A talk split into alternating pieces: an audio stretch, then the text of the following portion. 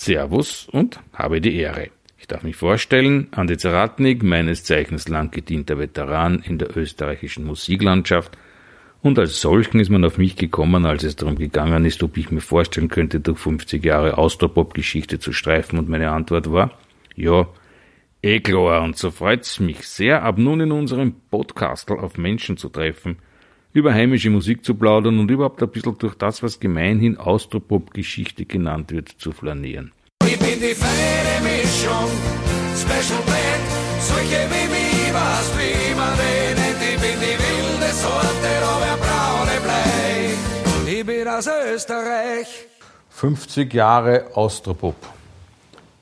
50 Jahre. Das heißt, es ist ein bisschen sowas wie ein Geburtstagsfest, wobei man immer ja noch streiten darf, sind es 50 Jahre, sind es 49 Jahre, sind es 53.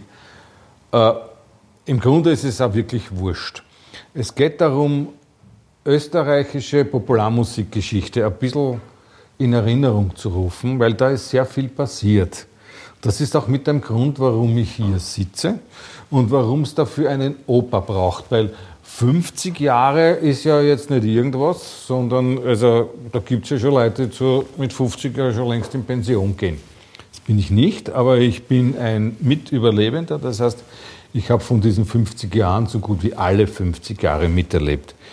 Wenn man so will, und das war auch für uns die Grundidee, nimmt man Marianne Menz Glocken, die im Jahr 1970 erschienen ist, als die Initialzündung.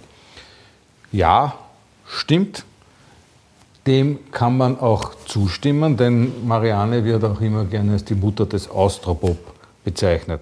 Also wenn wir eine Mama haben, braucht es auch einen Papa, der ist aber in dem Fall ein Jahr später auf der Bildfläche erschienen und ich äh, glaube auch im Namen aller Austropop-Fans den Wolfgang Gambus mit seinem Hofer als den Vater bezeichnen zu dürfen. Und dann gibt es jede Menge Onkel, Cousin, die Familie ist ja gewachsen über all die Jahre.